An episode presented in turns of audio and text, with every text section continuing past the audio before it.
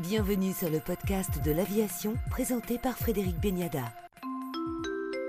Invité du podcast de l'aviation Jean-Marc Fron, directeur général de Boeing France. Jean-Marc Fron, est-ce que les crises sont aujourd'hui derrière nous? Crise du 737 MAX, crise sanitaire alors c'est vrai qu'on constate une reprise du trafic aérien, on en est forcément extrêmement satisfait. Par rapport au MAX, on voit que l'ensemble des agences de certification euh, nationales autorisent euh, petit à petit le retour en vol du MAX. La dernière en date, qui est une des plus importantes, c'est la Chine, qui a donné il y a peu son accord pour le retour en vol. Ça va se passer dans les quelques semaines. La Corée, quelques semaines auparavant. Donc on voit effectivement que en ce qui concerne le MAX, les choses petit à petit se déroulent comme prévu. On en est très content en termes de cadence de production. On a repris, on va passer à une trentaine d'avions fabriqués par mois en début d'année 2022. Et puis on verra par la suite de quelle façon on voudra, euh, on voudra augmenter ces cadences. Par rapport au Covid, effectivement, euh, c'est assez irrégulier. On était très content le 8 novembre de voir que le marché transatlantique s'est rouvert entre l'Europe et les États-Unis. Un grand bol d'air pour euh, un certain nombre de compagnies aériennes, en particulier France. Malheureusement, l'arrivée du nouveau variant complique un peu les choses. On voit qu'il y a des nouvelles frontières qui se referment. On reste confiant parce que sur les 20 ans à venir, on prédit quand même une croissance du trafic aérien, 4% par an. Et puis d'ici 20 ans, une flotte qui va pratiquement doubler. On vient de sortir une, nouvelle édition de notre étude annuelle dans laquelle on, explique qu'on prévoit que sur les 20 ans à venir, il y aura un besoin de 49 000 nouveaux avions. On parle pratiquement du doublement de la flotte. Pourquoi ces chiffres ou comment ces chiffres s'expliquent-ils? Il y a toujours un appétit énorme pour voler. Deuxièmement, dans, dans ce que je viens de dire, il y a donc 23 000 avions qui viendront s'ajouter à la flotte existante. C'est-à-dire que c'est 23 000 nouveaux avions par rapport à ce qui existe aujourd'hui. Sur ces 23 000 nouveaux avions à livrer, on estime qu'il y aura les deux tiers qui seront dans la catégorie moyen courrier, c'est-à-dire 737 ou A320.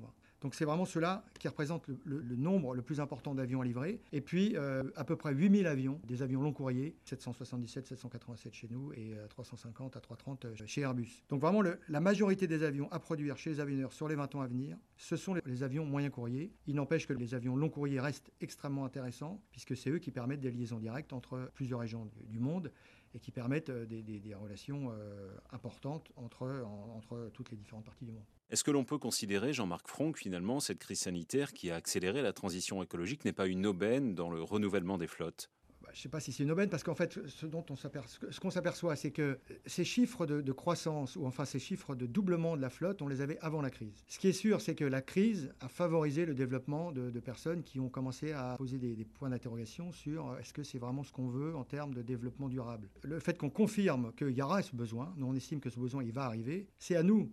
En fait, c'est que la responsabilité maintenant, elles incombent aux responsables du transport aérien en général et de l'industrie aéronautique pour dire comment on va rendre ça acceptable. Et donc là, il y a un défi qui est là, qui était présent avant, hein, parce qu'on travaille sur ces technologies qui permettent de réduire la consommation de carburant depuis 60 ans. Il faut savoir que la consommation de carburant a été réduite 5 euh, fois depuis, les 60 dernières années. C'est énorme. Donc c'est pas nouveau. Par contre, maintenant, il faut vraiment qu'on s'entende tous, qu'on communique mieux sur la façon dont on va le faire, et puis qu'on s'appuie sur plusieurs leviers, parce qu'on sait qu'il y en a qui vont être à plus court terme, d'autres à moyen terme, et d'autres à long terme. Donc c'est à nous de communiquer bien là-dessus, et puis surtout à nous, de, quand on donne des objectifs, de s'assurer qu'on va pouvoir euh, les tenir.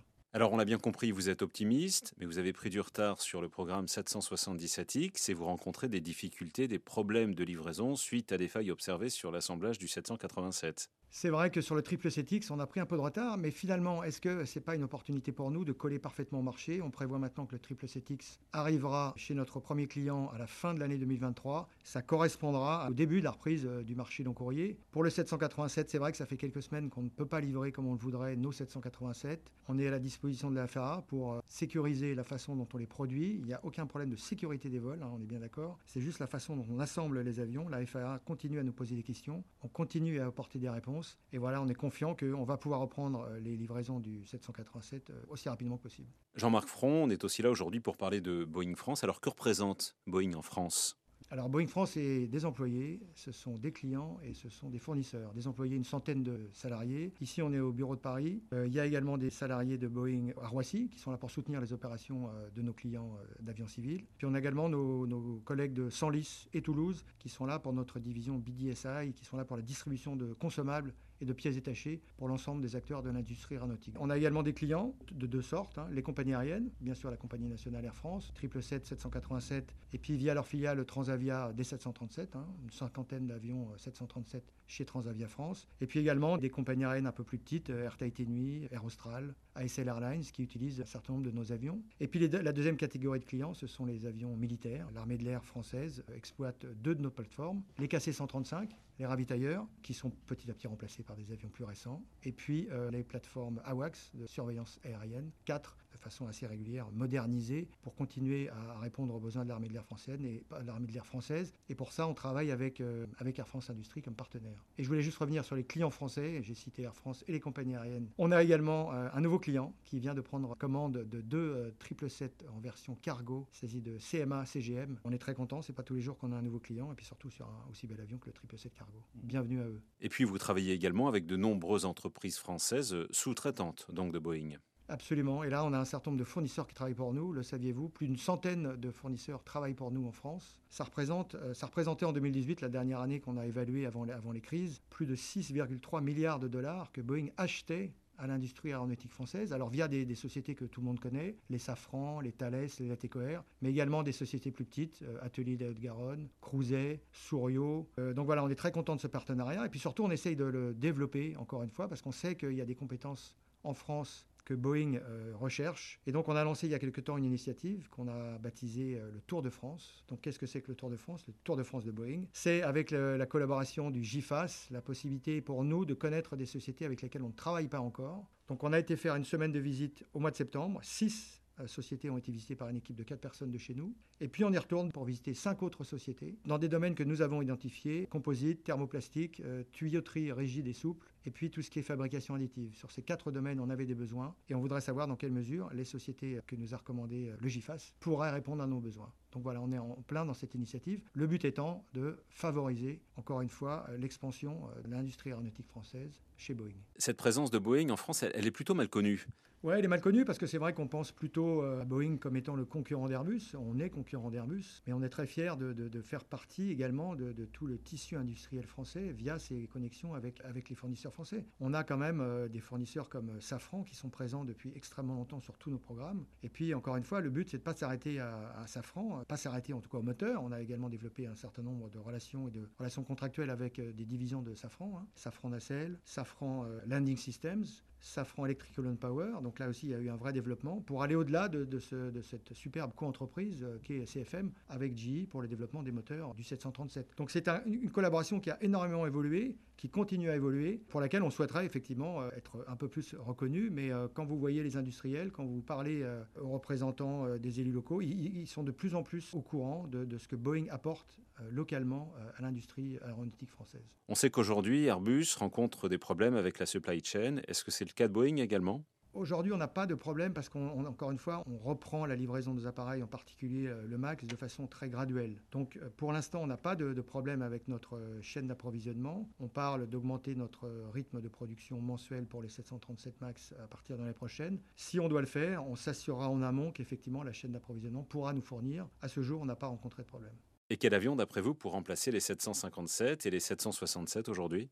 Alors, le 767 est encore là, produit à la fois en version euh, cargo et un peu moins en version passager. Par contre, c'est vrai qu'il y a eu des réflexions chez Boeing, en particulier avant la crise, pour voir dans quelle mesure il y avait une place entre le 737 et le 787. La place qu'occupait avant le 757, donc 250-250 passagers. Avec la crise, on a décidé d'attendre un peu, de prendre le temps d'aller voir nos, compagnies aériennes, de discuter avec eux à la lumière de ce qu'elles avaient subi avec la crise, pour savoir un petit peu ce vraiment ce dont elles avaient besoin. On est encore en train d'y réfléchir, donc là on n'est pas en mesure de dire si ce sera effectivement ce créneau-là, un peu plus grand, un peu plus petit. Euh, et puis surtout, il faut qu'on arrive à, produire cet avion et qu'il soit, euh, qu'il offre des, coûts d'opération euh, extrêmement compétitifs. Généralement, entre deux avions, entre deux générations d'avions, on estime qu'il y a 20 à 25 d'économie de carburant pour un nouvel avion par rapport à celui qui est en place. Et une grosse partie de ces économies de carburant proviennent des moteurs. Là, on estime que si on devait lancer un avion rapidement, les motoristes ne pourraient pas nous donner ce delta. Donc on sait que ce delta doit venir d'ailleurs. Et donc c'est pour ça qu'on réfléchit à la façon dont on, produit l'avion. D'où le partenariat avec Dassault Systèmes, par exemple, un autre de nos partenaires français,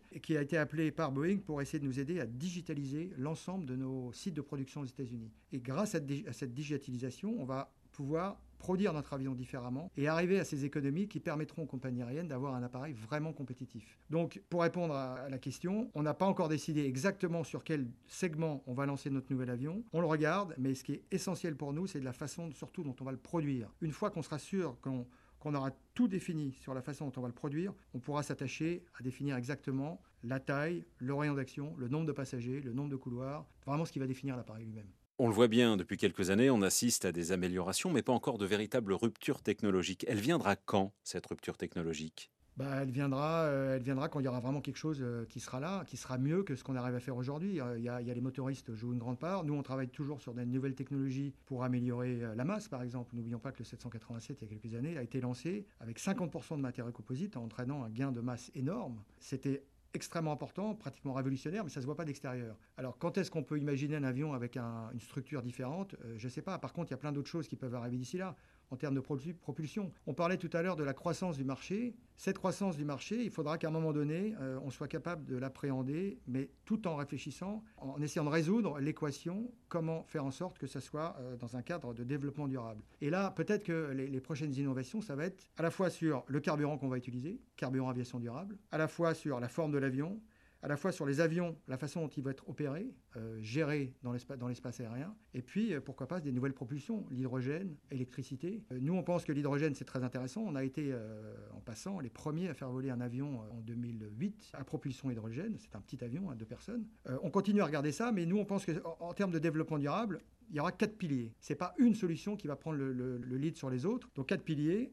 D'abord, le renouvellement des flottes, c'est essentiel, je l'ai dit tout à l'heure toute nouvelle génération d'avions permet de réduire la consommation de carburant de 20 à 25% c'est énorme. Ensuite, j'en ai parlé, la gestion du trafic aérien, comment faire en sorte que les avions puissent être exploités de façon plus, euh, plus économe, les nouvelles technologies, et puis les biocarburants, les, carburants aviation durable. Donc ça, c'est vraiment très important de s'appuyer sur ces quatre leviers. On entend parfois euh, parler de projets euh, citant 2035 avec un avion euh, à propulsion hydrogène. Nous, on pense que si ça se passe, ce sera un avion de taille relativement petite et pour lequel, de toute façon, euh, toute l'infrastructure permettant euh, de généraliser éventuellement cet avion ne sera pas prête en 2035. C'est pour ça que nous, on pense qu'il faut s'appuyer sur ces quatre piliers pour vraiment faire une différence et pouvoir répondre aux défis que, nous propose à la fois l'augmentation du trafic et puis ces nouvelles contraintes environnementales qu'il faut absolument que le, que le transport aérien et l'industrie aéronautique puissent, puissent y répondre.